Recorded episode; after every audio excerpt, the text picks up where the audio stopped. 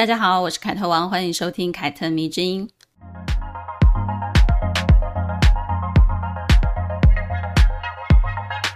好久没有跟大家聊张爱玲的小说了，对吗？想念吗？所以呢，这一集呢，就挑一篇张爱玲写于一九四四年到一九四五年的短篇小说来跟大家聊聊关于爱情跟青春呢。这篇小说叫做《年轻的时候》，目前呢收录在《红玫瑰与白玫瑰》这一本书里。这篇小说呢，在张爱玲那么多脍炙人口的作品当中，其实并不算突出。但是呢，我觉得它有一点被低估了，因为故事里所探索的事情呢，我觉得绝大多数的人可能年轻的时候都经历过，甚至呢，可能无论你是否年轻，每次谈恋爱的时候呢，你就会犯这样的白日梦。张爱玲真的把恋爱时那种小心思拿捏得很到位哦。虽然这篇文章跟《红玫瑰与白玫瑰》一样，是以男性的视角出发。但我觉得故事里有很多内心的描述，也是很多女性在谈恋爱的时候会有的心境。只不过呢，如果认真的探索起来，还是会有一些不一样的。那到底是如何的不一样呢？我们先来说说故事的剧情大概，然后呢，再来逐一的解析吧。年轻的故事主角叫做潘汝良，在一个小商人的家庭里长大，算是中产阶级出身。潘汝良念的是医学院，有满腔的抱负，算是一个有远大个人理想的有志青年。但是呢，他也有着那个时代的青年看待事情的偏见，比如呢，崇洋，总觉得国外的比较好，于是呢，对自己家中的一切人事物，多多少少就会有一点点鄙视，认为他们是不进步的。父亲呢，整天忙忙碌碌在一些小生意上，工作结束之后呢，回到家里就喜欢喝一口小酒。然后呢，就搭配吃吃花生米，这个习惯跟爱好呢，在他眼里就非常的不高尚，甚至显得很猥琐。而母亲呢，是非常没有文化的一个人，只知道疼孩子，却不理解孩子。有什么不顺心的事情呢，就用数落孩子来发泄。闲暇的时候呢，除了听听绍兴戏之外呢，就是打打麻将。至于潘汝良的兄弟姐妹呢，他同样也是瞧不上的。姐姐虽然在读大学，但是呢，在他眼里就是一个胭脂俗粉；弟弟妹妹在他眼里就是一群小邋遢鬼、熊孩子。总之呢，这个家庭实在让他看起来就是非常的普通、很一般，甚至呢有点上不了台面。因为潘汝良喜欢的是先进的、高端的一切、洋化的，比如说爵士乐、威士忌、咖啡、冰凉的。金属所制造而成的那些崭新的医疗器材，这些东西呢，让他觉得比较美好。潘汝良呢，非常的用功念书，自修的时间呢，也总是在图书馆或者是学生休息室里看书。而且呢，为了念好医科，他还主动自修德文。他看书的时候呢，有一个小小的习惯，喜欢拿一支笔，随手在书上画一个头像。但是呢，这个头像只是简单勾勒出一个侧面的线条，没有眼睛、眉毛，也没有嘴巴。这个侧面的画像的线条呢，他每天都在画，画了不知道几千几百次了，所以呢，十分的熟悉，左右手他都能够画出来。有一天呢，在学生休息室里，当他像平常一样温习功课的时候，看见对面有人在看德文报纸。从报纸上的那双手红色指甲油脱落的现象，他就猜到这个女人应该是校长室里的打字员。随着他把报纸翻了翻，脸别过去之后呢，没想到这个女人的侧脸竟然和他画的头像的侧面一模一样。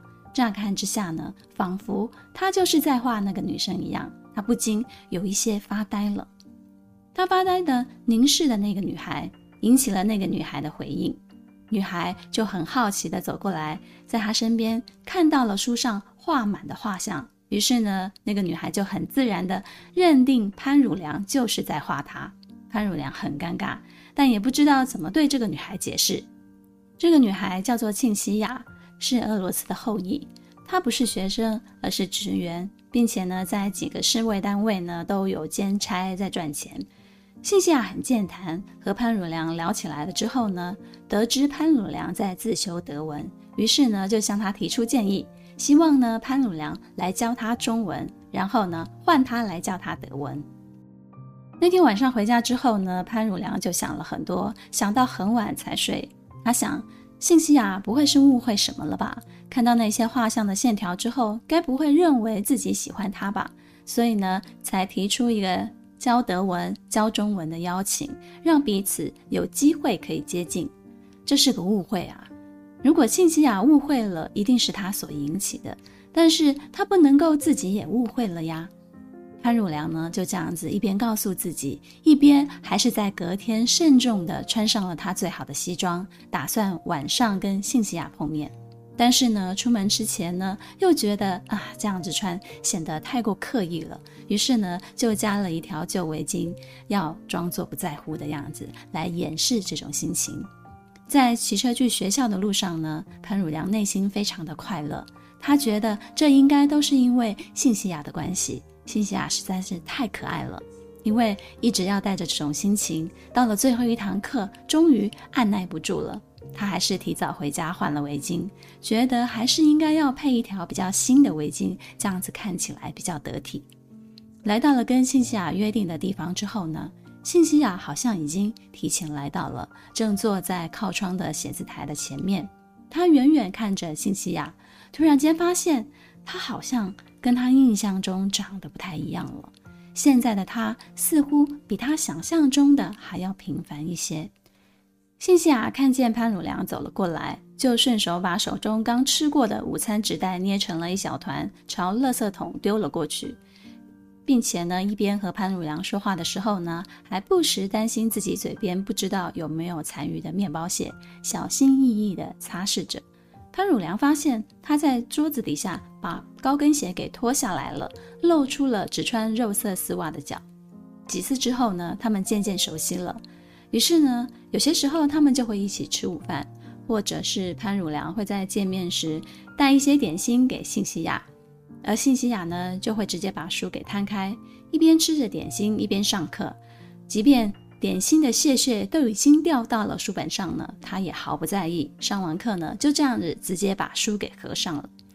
潘汝良看到这些情况，觉得有一点点烦恼，因为信西亚有着他不喜欢的那种邋遢的性格，但是呢，他又一边觉得自己不应该这样子，他竭尽心力的让自己不去注意这些，只去看信西亚身上那些让他觉得很美好的部分，很诗意的部分。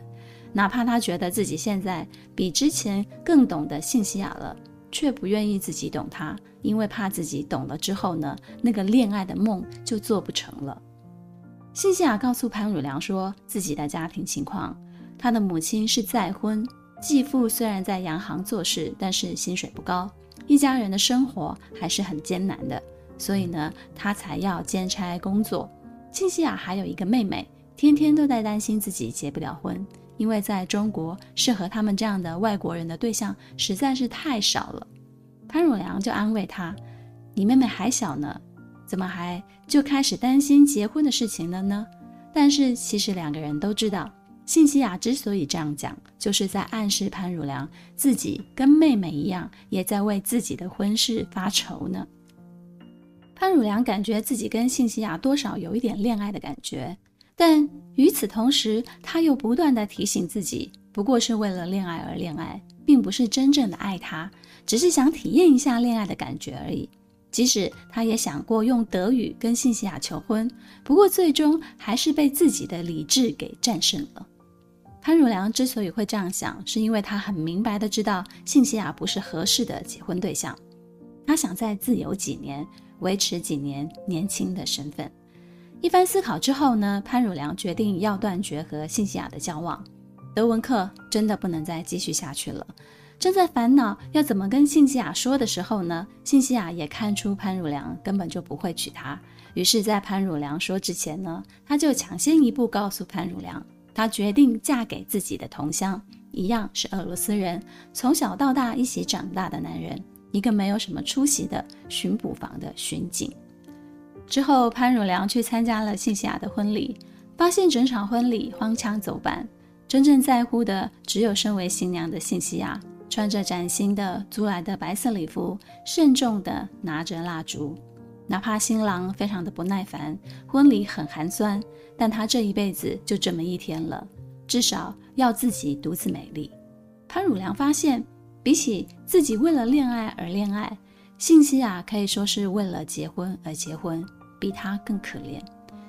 婚后不久呢，信西亚托潘汝良帮他找英文或者是德文的工作，因为实在是闷得慌，想打发时间。但潘汝良知道，一定是因为他缺钱的关系。可见得她的丈夫一定也不太照顾家庭。结果真的帮信西亚找到学生了之后呢，才知道信西亚病倒了。潘汝良去家里看她，发现信西雅因病消瘦不少，整个人失去了当初的生气，侧脸还是那个他画里熟悉的线条。但是呢，这一切都已经改变了。潘汝良离开了信西雅家之后呢，就从此不再画侧面的线条了。他现在的课本总是非常非常的干净。故事说完喽，不知道你听完有什么感觉呢？是不是觉得有点平淡？不过呢，就是这样一个平淡却富有深意的故事，写尽了很多人年轻时会犯的毛病，或者说只有年轻人才会有的一些特质。写这篇文章的时候呢，张爱玲已经二十四、二十五岁了。已经遇见了胡兰成，并且嫁给他，然后又遭遇胡兰成的背叛，婚姻即将告终。他说：“我写小说，每一篇总是写到某一个地方，便觉得不能写下去了。尤其使我痛苦的是最近的年轻的时候，刚刚吃力的越过了阻碍，正可以顺流而下，放手去写。故事已经完了，这又不是由不得我自己做主的。”但是呢，即便张爱玲自己也觉得故事就这样子结束了，我却依然认为这个故事是很精彩的一篇故事。尤其是在爱情跟现实之间拉扯过的人，读完之后呢，一定心有戚戚焉，会觉得更有感触。首先呢，我们就能感受到为恋爱而恋爱，为结婚而结婚是怎么一回事嘛？啊，这两个主人公都已经帮我们示范过一次了。之前呢，有一个读者跟我分享了他自己的故事。他说呢，哎呀，我自己好像爱上了一个人了，这个人很优秀，是我的前辈。然后呢，我们因为某件事情呢，开始走得非常的近。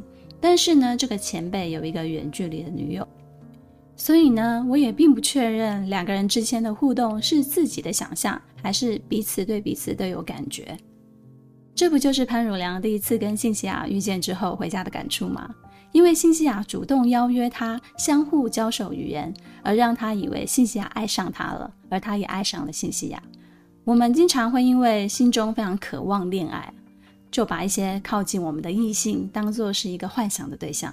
而这个幻想呢，现在还有一个非常接地气的称呼，叫做脑补。我们会把现实发生的事情加油添醋，利用自己的想象，幻想出一套符合自己预设逻辑的情节，来合理化自己想要的一切。这个现象呢，在弗洛伊德的解释叫做“白日梦”。嗯，其实呢，就是想太多了。如果发生在恋爱当中呢，还有一个非常线下很常听见的一个形容，叫做“恋爱脑”。嗯，恋爱脑说穿了就是嗑自己的 CP 哦，抠自己身上的糖来喂自己。哎呀，好甜呐！所以呢，你可以幻想出很多甜度很高的东西，好比故事中的潘汝良见过一次面，他就开始想象自己跟信西亚之后的很多很多很多的事情啊。这种情况呢，其实在很多恋爱中的人其实都会有的。比如呢，情侣呢去逛一下 IKEA 啊，他就会幻想彼此结婚啊，有个家，或者是幻想同居的生活，这很正常啊，其实大家都多多少少都是有点恋爱脑的。说回我的读者吧，嗯，我的读者他幻想自己爱上了前辈，而且呢也觉得前辈好像对他也有感觉，就跟潘汝良幻想信西亚爱上他自己一样。所以呢，他们会开始为恋爱而恋爱，做出一些平常不会做的事情。那在潘汝良这里呢，就是他在见新霞之前呢，会慎重地穿一道崭新的西装去赴约。但是呢，为了不显得好像是刻意为了约会，然后去精心打扮，于是他就是故意围了一条比较旧的围巾，企图去掩饰。可是最后一秒钟，却又临时变卦哦。还是觉得新的好看，还是要觉得嗯，我要帅帅的出现。其实很多的男生其实也会这样子，女生就更不用讲了啊、女生可能就是在镜子面前，可能换了十几二十套衣服的，把家里的衣柜的衣服全部都翻遍了啊。张爱玲对潘汝良这种脑补的情况，其实写得非常非常的详尽。年轻人跟爱情偶然间相遇的那种心境，以及介于感性跟理性之间，在梦幻跟现实当中不断的拉扯，哦，那种感觉，他其实写得非常非常的好。尤其他描述潘汝良，无论他在想什么、做什么，总是会想到自己的心上人信西雅。所以呢，你回想一下，你陷入爱情的开始呢，是不是也是这样？无论你在做什么事情，或者是呃，无论你在想什么事情，你总是会有意识或者是无意识的想到你现在最在意的那个人。我不知道告诉我这件心事的读者他最后做了什么，但是呢，他之后告诉我，他很怕自己成为第三者，所以没有跟前辈告白，也没有进一步的去暗示。结果不久之前呢，他就跟我讲了，前辈的女友回来了，他向女友求了婚，场面非常的温馨而且感人。于是呢，他的白日梦忽然就醒来了，证明了过去的一切不过就是自己对爱情的脑补。前辈其实非常爱自己的女友，他们是有结婚打算的。而在这篇小说当中呢，张爱玲也是通过对潘汝良的描写。揭发人越是想用美丽的幻想来抵消现实，那么现实就越要捉弄他。比如呢，当他隔天赴约，第二次看到辛西亚的时候呢，就发现，哎呀，她好像没有他之前想象中那么美丽了，也开始发现她一些非常邋遢的习惯，一些他看不顺眼的地方。比如呢，幸西亚会因为别人看不到，就在桌子底下把鞋子给脱了，双手的红色指甲油都掉漆了啊，落惨了。他也不去卸掉，也不补。吃点心的时候呢，会把谢谢掉在书上，而且也不会拍一拍，就这样子直接把书合上去了。关于这个幻灭的感觉，张爱玲是这样子写的：他怔了一怔，他仿佛和他记忆中的人有点两样。其实。统共昨天才认识他的，也谈不上回忆的话。时间短，可是相思是长的。他想的太多了，就失了真。有没有？张爱玲点出了恋爱脑自行脑补的重点了，就是你想太多了，想太多就会失真，懂吗？所以啊，人越是幻想，就会越发现现实跟想象其实是很不一样的。那么，发现现实跟自己想的不一样的时候呢，人会怎么做呢？张爱玲就这样子写了：汝良现在比较懂得信西亚了，他并不愿意懂得他，因为懂得他之后呢，他的梦做不成了。什么意思呢？意思就是说啊，为了怕幻灭，潘汝良宁愿骗自己，忽略那些亲眼所见的事实，并且安慰自己：哎呀，那个不重要。书中写潘汝良是这样做的，他不喜欢他这种邋遢脾气，可是他竭力的使自己视若无睹。他单捡他身上较适宜的部分去注意、去回味。潘汝良为什么要这样做呢？除了怕自己的恋爱梦做不成之外呢，其实他也怕这样子嫌弃幸西亚的自己，为这样子的自己感到好肤浅啊。于是，每当他感到有一点幻灭的时候呢，他就开始责备自己，怎么可以这样子不满足呢？哦，我觉得这也是好多人在恋爱的时候会有的一个。呃，自我安慰就是，其实你已经明明看到了对方有一些让你很在意、特别不喜欢的地方，可是呢，你又会反过来觉得自己这样子嫌弃对方的自己好像很不应该，有没有？虽然潘汝良是一个男人，但是很多女人其实多多少少也都是会这样子的，甚至我觉得女人更多，明明已经发现对方有很多让你看不顺眼的。有很多问题了，但是还是会找一些借口去合理化它，仿佛这样子做自己就是一个好人，就不是那一种会嫌弃别人的坏人。张爱玲在故事中就直接点明了，这样子的行为就是为了恋爱而恋爱啊！你们要记得。我想起曾经有人跟我讲，他在网上呢跟一个男的聊得非常的好，感觉彼此心意相通，so mate 啊。其实呢，现在大家透过一些交友软体或者是通讯软体聊天，其实很容易就会有这种啊，好像灵魂碰撞在一起的感觉。然后呢，他就约了这个男生见面了。但是那一次见面之后呢，却是一个大型的幻灭现场，因为这个男的外形跟打扮完全就不是他的菜。然后坐下来喝茶、吃饭、聊天的时候呢，也会发现对方一些让自己非常不喜欢的小动作。他就跟我讲，他回家之后呢，深深的检讨了自己这种以貌取人的想法，企图呢去换一个角度看对方的优点，因为他很怕自己呢会因为肤浅的感觉而错过一个灵魂伴侣。我听完之后呢，就跟他讲，我觉得恋爱啊，其实也包含很原始的一种冲动。这种原始的冲动呢，其实跟外表有很大的关系。如果不顺眼，其实你就不要勉强自己去顺眼。我觉得这一点都不肤浅，除非你并不介意看他的那些小缺陷，也觉得很可爱，那我们就另当别论了。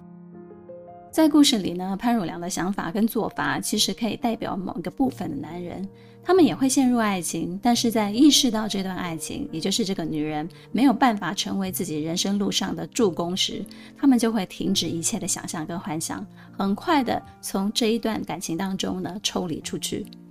这种情况呢，我想很多人都遇见过。比如明明在暧昧期聊得非常好的两个人，突然之间他就冷却下来了，然后他就跟你断了联络了。有一种可能就是他本来就没有很认真啊，另外一种可能就是他意识到了你不是他最好的选择。比如潘汝良，一个念医学院的有志青年，他就告诉自己，如果在学医的途中呢，半路跟一个俄罗斯的女孩牵扯上了，他认为是不太好的。哪怕在他的幻想当中呢，他曾经也想过要跟信西亚求婚，但是他一想到自己就会失去大好的前程以及他的自由之身的时候呢，他马上就清醒了，就打消这个念头了。但是呢，身为女人的信西亚呢，即使她发现自己要嫁的青梅竹马小桐香哦，不是最好的选择，却也因为女人最终都是要嫁人的这一点哈、咬着牙啊就讲嫁了。心想为了结婚而结婚，是张爱玲所处年代的一个悲剧，因为那个时候的女性没有婚姻就没有依靠，也没有价值，所以她们一定要在适婚的年龄把自己嫁出去。但讽刺的是，心想虽然结婚了，但她后来也一样没有依靠啊，还是要出来赚钱啊，还是要靠自己啊。张爱玲呢，甚至借潘汝良的口中说出，如果信西亚有更好的选择，她一定不会嫁给自己的小同乡。这告诉我们，女人千万不要被适婚年龄给绑架，为结婚而结婚是一件非常可悲的事情。年轻的时候，这一篇短篇小说其实写的也是张爱玲当时。当时啊，那个时代的年轻人们，那个时候呢，五四运动刚刚发生不久，西风渐长，大家都非常向往很洋派的那种生活。潘汝阳就是那个时代的一个青年的代表，他向往的是西式的、贵族的、新潮的、典雅的生活。但这种生活呢，到底是什么样子呢？则完全来自于他自己个人非常肤浅而且非常狭隘的一个想象。反过来呢，他对东方的陈旧的、乏味的、低俗的、传统的生活现状呢，则是充满了厌倦。两者细节对照了之后呢，就是五四之后中国年轻人的一个现状。说实话，我成长起来的年代，身边也经常遇到这一种觉得外国的月亮比较圆的人。他们都觉得啊、你要看书，你就要看什么西洋的经典文学啊；听歌，你就要听西洋的流行歌曲啊。凡是看中国文学或者是听什么国语流行歌的，就一定比较土。但是你仔细想想，西洋流行歌曲如果翻译过来，其实歌词也都很肤浅呢，还不如一些国语流行歌曲呢。我不知道他们是受什么影响，他们才会这样子想，他们才会认为外国的月亮比较圆。但是我觉得这些人脑子里多少都有点病。前阵子我跟一个读者不知道聊到什么，他就留言跟我分享了一段话。他说他自己成年了之后呢，认识了一个大姐姐，带他去夜店玩。然后去之前呢，那个大姐姐就告诉他两件事情：第一，就是在夜店你要小心自己的安全；第二，就是。A B C 没什么了不起。我看到之后呢，我就马上在手机这一头大笑了。然后我就回他说：“这位大姐姐太靠谱了，真的，A B C 真的没什么了不起。” 不过呢，五四之后的中国年轻人呢，也不是样样都是崇洋媚外的啦，没有个人想法的。他们其实多数人还是徘徊在新式的生活跟旧式的生活之间。但是有一样东西是绝对新鲜的，那就是个人的自由。尤其是年轻人对于自由的渴望呢，就像吸食毒品一样会上瘾的。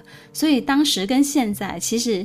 说出来也没有什么差别啊，就是特别讲求个人的意志，而这种个人的意志最好的表现上呢，就是在于婚恋上，因为在过去不就是媒妁之言，父母之命嘛，所以呢，到了那个时候呢，自由恋爱就比什么都重要了，所以才会有潘汝良为了恋爱而恋爱这种行为。可是呢，潘汝良却也不是什么彻底的自由派，因为考虑到结婚的时候呢，他又马上落入了中国传统婚姻里面的那个框架里面了，要娶一个对自己有用的老婆，是不是也跟我们现代人很像呢？你是自由恋爱没错啊，但是谈到结婚，可能考虑的更多是来自于传统框架里面的那些现实的问题以及现实的条件。年轻的时候有两段关于年轻跟自由的描述，我来给大家念一下。只有年轻的人是自由的，年纪大了便一寸一寸陷入习惯的泥沼里。不结婚，不生孩子，避免固定的生活，也不中用。孤独的人有他们自己的泥沼。只有年轻人是自由的，知识一开，初发现他们的自由是件稀罕的东西，便守不住它了。